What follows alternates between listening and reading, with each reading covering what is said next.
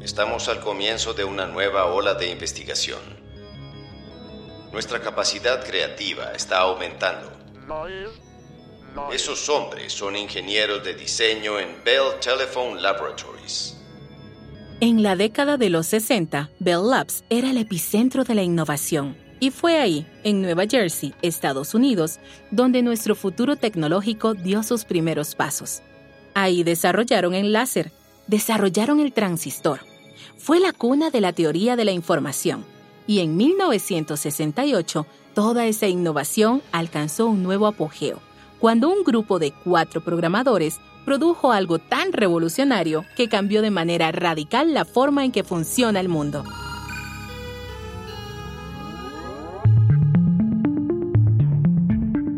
Esto es Command Line Heroes en español, un podcast original de Red Hat.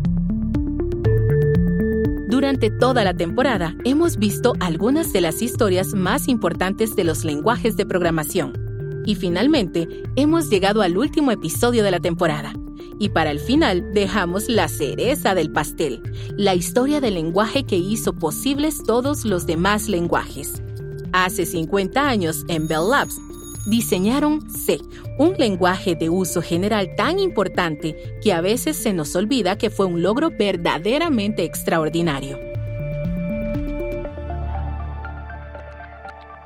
Para ver el panorama completo, tenemos que regresar a la década de 1960, justo antes de su surgimiento. Era un momento en que todo parecía posible. En la década de 1960, Bell Labs era casi casi la Tierra Prometida. Era un laboratorio de investigación y desarrollo que no se compara con nada en la actualidad. Escuchamos a John Garner, autor de The Ideas Factory, Bell Labs and the Great Age of American Innovation.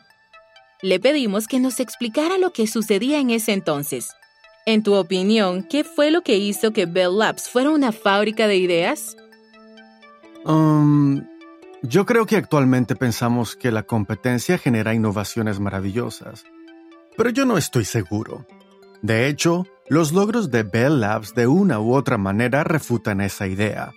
Eran investigadores e ingenieros que no vivían mucha presión, y al mismo tiempo, como Bell Labs tenía un lugar jerárquico entre los laboratorios de investigación, podía contratar a los mejores, a los más inteligentes y darles el tiempo suficiente y los fondos necesarios para trabajar en los problemas que les parecían interesantes. Si podías dar buenos motivos para realizar un proyecto de investigación que era pertinente para el ideal y el objetivo de la empresa telefónica, por ejemplo, pues obtenías el financiamiento para tu investigación.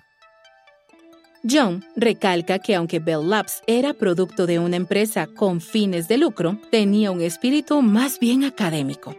Al permitir que los empleados utilizaran sus propias ideas, Bell practicó los principios de liderazgo abierto similares a los que podrías encontrar en las comunidades de código abierto. Era una época antes de Apple, antes de Google, antes de Microsoft, por ejemplo.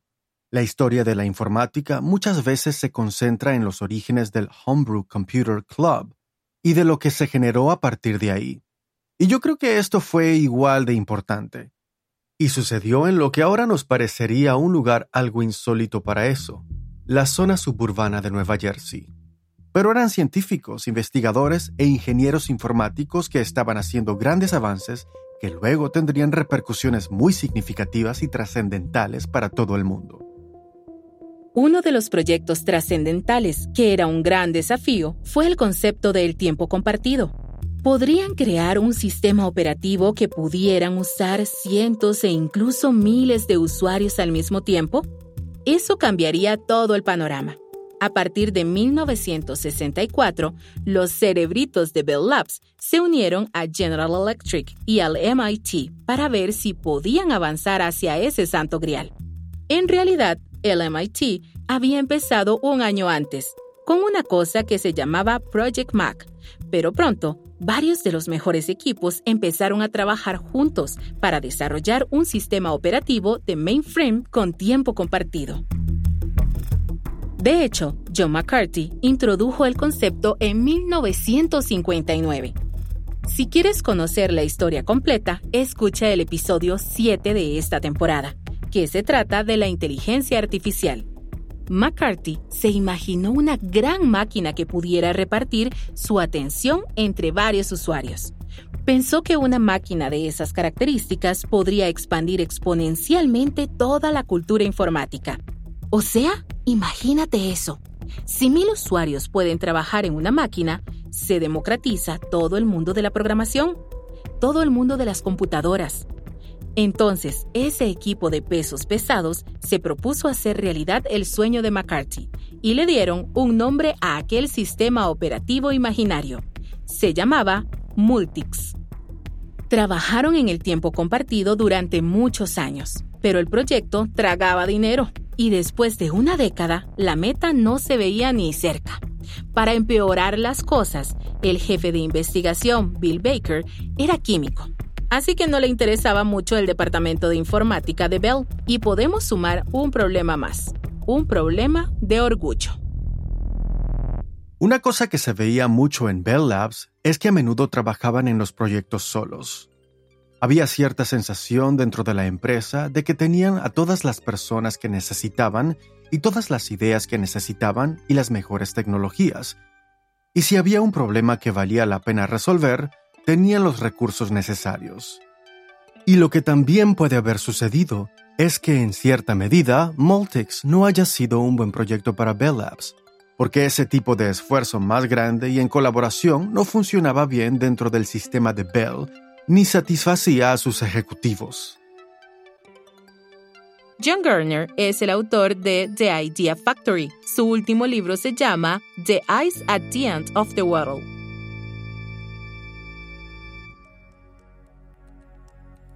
Bell Labs se retiró oficialmente del proyecto Multics en abril de 1969. Así que, fin de la historia. ¿No? Para Bell Labs, el sueño del tiempo compartido Multics estaba muerto. ¿O no? Pues resulta que no todos los investigadores de Bell Labs renunciaron al proyecto del tiempo compartido.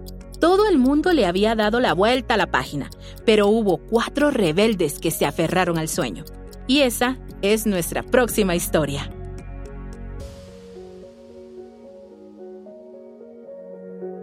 Algunos sueños son tan grandes que simplemente no pueden morir.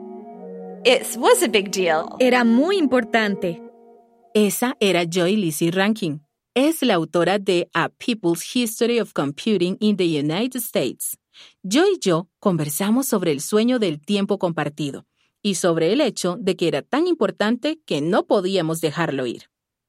Era muy importante y muy ambicioso, porque hasta ese momento, o bueno, hasta que se lanzó el proyecto, la mayoría de los sistemas de tiempo compartido a principios de la década de los 60 tenían quizás 40 o 50 terminales en una sola mainframe, así que aumentar esa cantidad era algo importante y quizás más ambicioso de lo que la gente pensaba, así que el proyecto tuvo ciertas dificultades para cumplir su objetivo inicial, pero la idea del tiempo compartido siguió viva de varias maneras y de hecho progresó, no solo en el MIT, sino en otros lugares.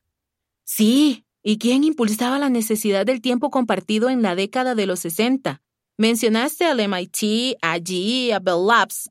Entonces, ¿eran empresas o la comunidad académica? ¿Quién estaba detrás? Creo que lo impulsaban tanto las comunidades académicas como las empresariales además de algunas comunidades científicas, porque, como decía, era una experiencia más interactiva y personalizada de la informática. Pero yo creo que los profesores también lo estaban impulsando mm. y a nivel nacional hubo una conversación para crear un servicio público informático para todo el país o sea, básicamente una red nacional de tiempo compartido. Mm. Y en realidad, ciertos líderes de pensamiento en Estados Unidos creían que el tiempo compartido sería tan importante como la electricidad o el servicio de teléfono o de agua. Vaya. Ajá, ¿verdad? Es... Es muy importante. Importantísimo. Joy me ayudó a recordar que aunque este episodio se concentra en el equipo que desarrolló C y Unix en Bell Labs, el esfuerzo general para lograr el tiempo compartido fue realmente un movimiento y fue más grande que cualquiera de los equipos en particular. En realidad, era un esfuerzo para pensar en la informática como un servicio público, y tenía tantos héroes que no podemos mencionarlos a todos. Personas como Bob Albrecht y Martin Greenberger, entre muchos otros. Bueno, ya que hice ese paréntesis, este es el resto de mi conversación con Joy.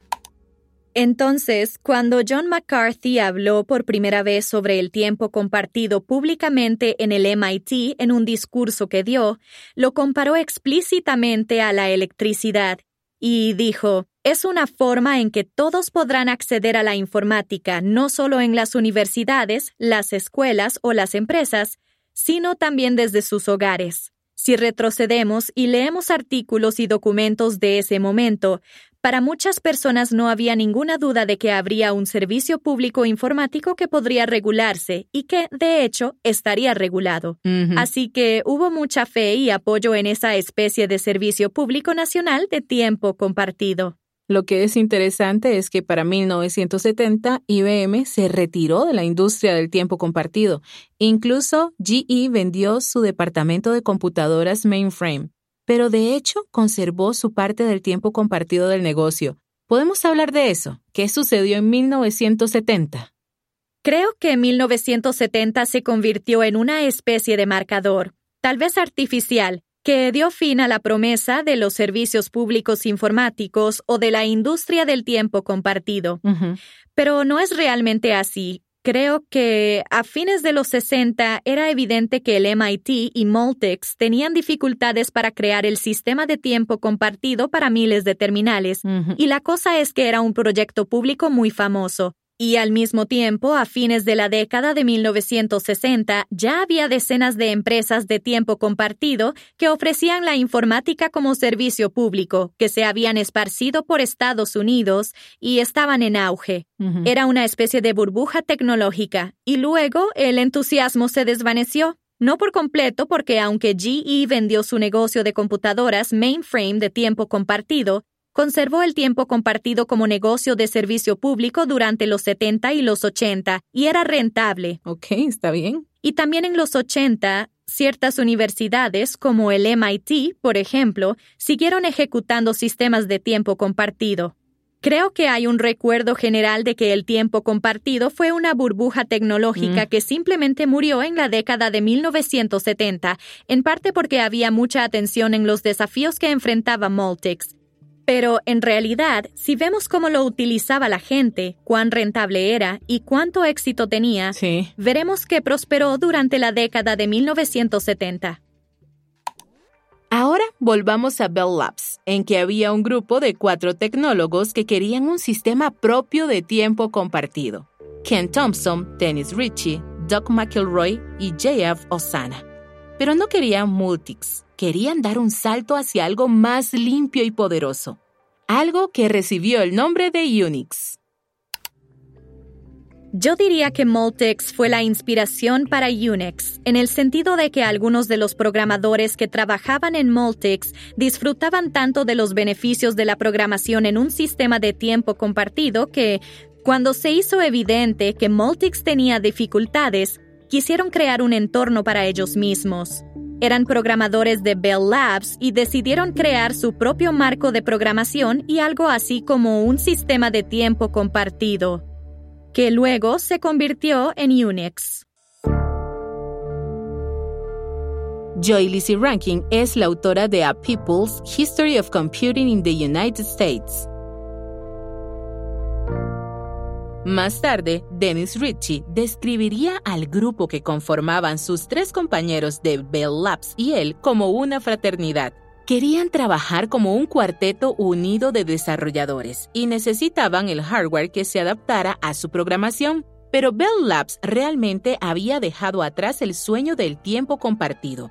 Y por mucho que la empresa fuera una utopía para la investigación, en este caso habían llegado a su límite así que rechazaron las propuestas para ese nuevo hardware. Simplemente era demasiado costoso. ¿Para qué correr el riesgo? Pero la fraternidad siguió adelante. Thompson y Ritchie pidieron una máquina como la GE 645 que habían usado para trabajar en Multics. Como no pudieron obtener la financiación necesaria, simplemente anotaron las ideas para los sistemas de archivos en papel. Finalmente, lograron implementar algunas de sus ideas en un juego al que le pusieron Space Travel, que se ejecutaba en una PDP-7. Siguieron trabajando con la PDP-7, que básicamente era de la misma clase que una Commodore 64. Trabajaron bit por bit, sin el apoyo de Bell, al menos al principio. Esa fraternidad le dio una nueva vida al sueño del tiempo compartido, una nueva creación a la que le pusieron Unix. Pero había un problema. El sistema operativo Unix se estaba creando en lenguaje ensamblador, es decir, estos muchachos estaban transfiriendo archivos a su PDP-7 en cinta de papel. Así que ya te imaginarás, estaban tratando de desarrollar algo revolucionario con herramientas que no eran adecuadas. Y nuevamente, sin el apoyo de los jefes. Unix estaba cobrando vida, pero le faltaba el lenguaje que lo hiciera brillar.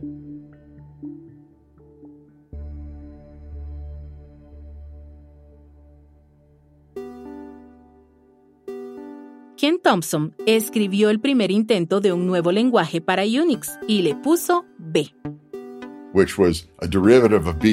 Era un derivado del lenguaje de programación básico combinado BCPL. Escuchamos a Andy Tannenbaum. Es profesor de ciencias de la computación en Ámsterdam y autor de muchos libros, incluido el clásico Computer Networks. Escucha la historia que cuenta sobre el lenguaje B de Thompson. Entonces B es un derivado de BCPL? El cual fue un intento de hacer un compilador de CPL que realmente funcionara y que se basó en ALGOL 60, que por supuesto venía de ALGOL 58, que a su vez fue un intento por mejorar Fortran. ¿Entendiste? La cosa es que B venía con mucho equipaje. No era precisamente distinto de todos sus antecesores. Así que no estaba a la altura del desafío de hacer brillar a Unix. Para empezar, B no entendía los distintos tipos de datos y además los lenguajes ensambladores similares seguían produciendo programas más rápido de lo que era posible, con la técnica de código enhebrado del compilador de B. BCPL y B tenían un solo tipo de dato, la palabra, pero las palabras eran perfectas para la IBM 704, la 709, la 7090 y la 7094 porque eran máquinas orientadas a las palabras. Pero a partir de la 360 y de todas las minicomputadoras ya eran máquinas orientadas a los bytes. Y tenían un solo tipo de datos. Así que la palabra no era buena idea. Era una pésima opción para las computadoras modernas, así que B seguro no iba a funcionar. Todas las máquinas en las que el equipo había trabajado antes estaban orientadas a las palabras, pero el que las cosas estuvieran orientadas hacia un solo objeto de un solo tamaño, como dijo Andy, no iba a funcionar. Afortunadamente, en este momento, el alto mando de Bell Labs volvió a sumarse al proyecto, porque sintieron que algo emocionante iba a suceder financiaron una PDP-11 de 65 mil dólares, que era una máquina que no estaba orientada a las palabras, sino a los bytes. Ya con la PDP-11, Dennis Ritchie podía tomar el toro por los cuernos y hacerse cargo del problema del lenguaje. Entonces tomó algunos aportes de Ken y básicamente decidió escribir un nuevo lenguaje que era mucho más estructurado y tenía otros tipos de datos, como los caracteres, los enteros, los enteros largos, etc.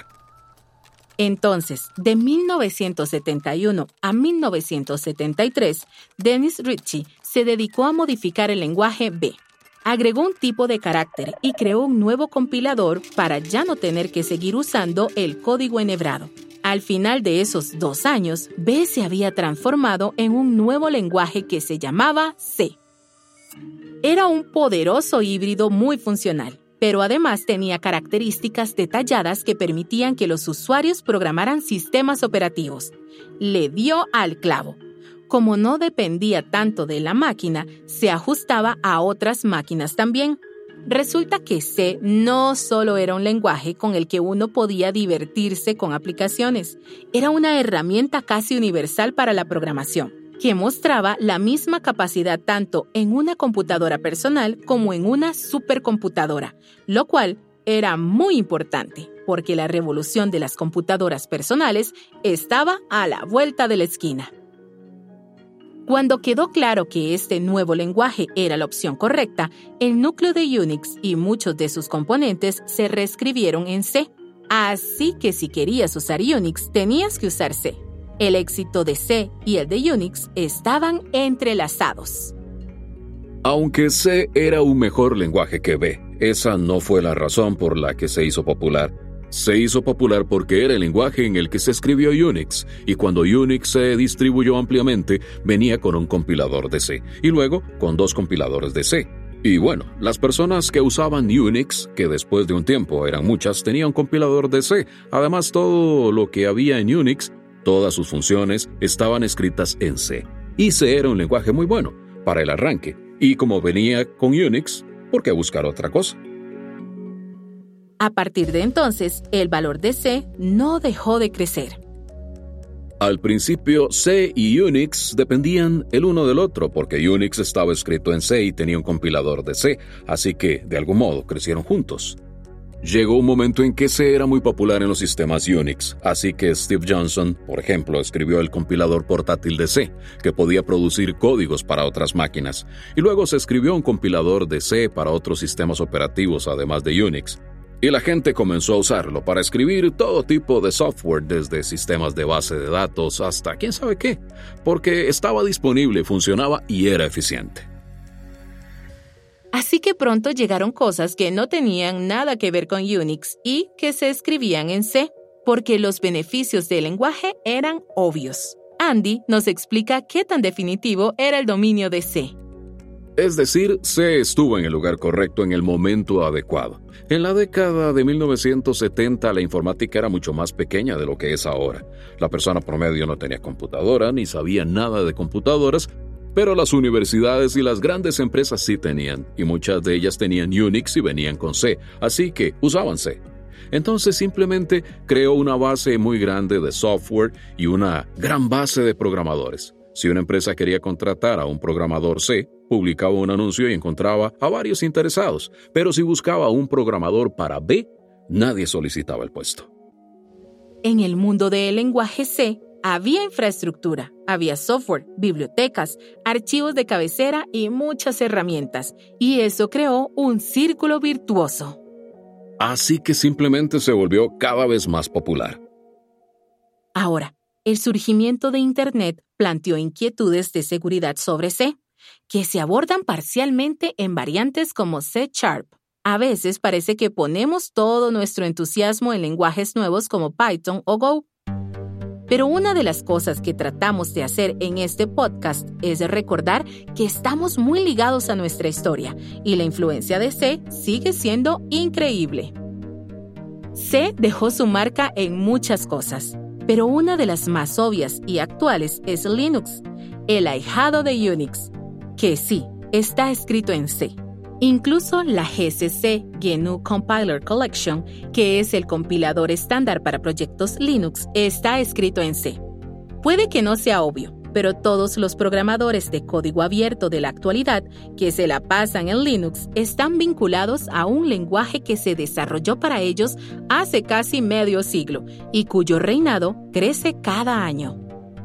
Resulta que actualmente los dos sistemas operativos dominantes en el mundo son Android, que se ejecuta en Linux, que es una reescritura de Unix, y iOS, que es un Berkeley Unix 4.4. Entonces, tanto Android como iOS son Unix, de hecho.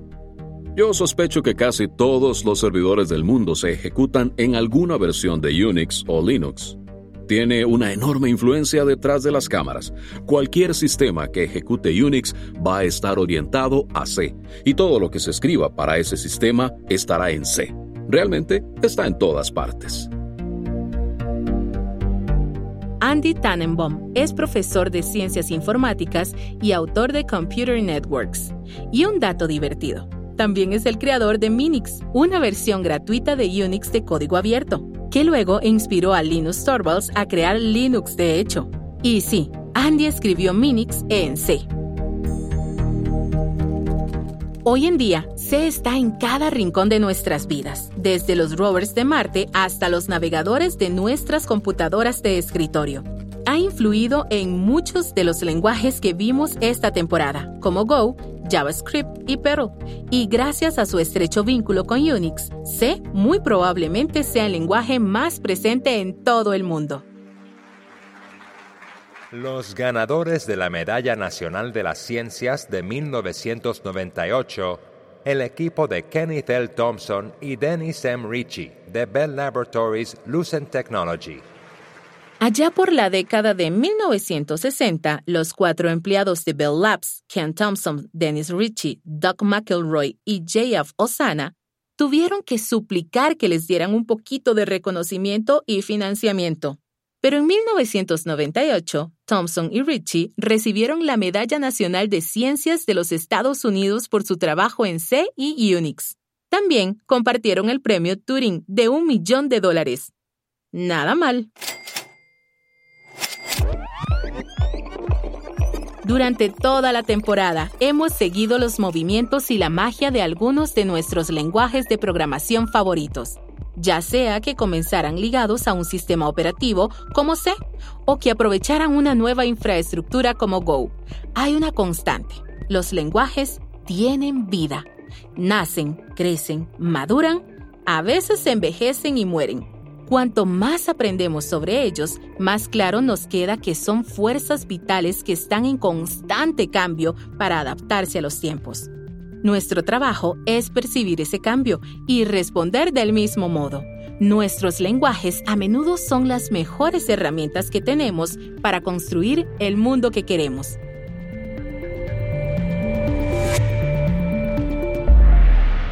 Así termina la tercera temporada de Command Line Heroes en español, un podcast original de Red Hat. Espero que hayas disfrutado esta temporada tanto como nosotros disfrutamos prepararla. La cuarta temporada ya está en proceso y pronto tendrás noticias. Hasta la próxima. Sigan programando.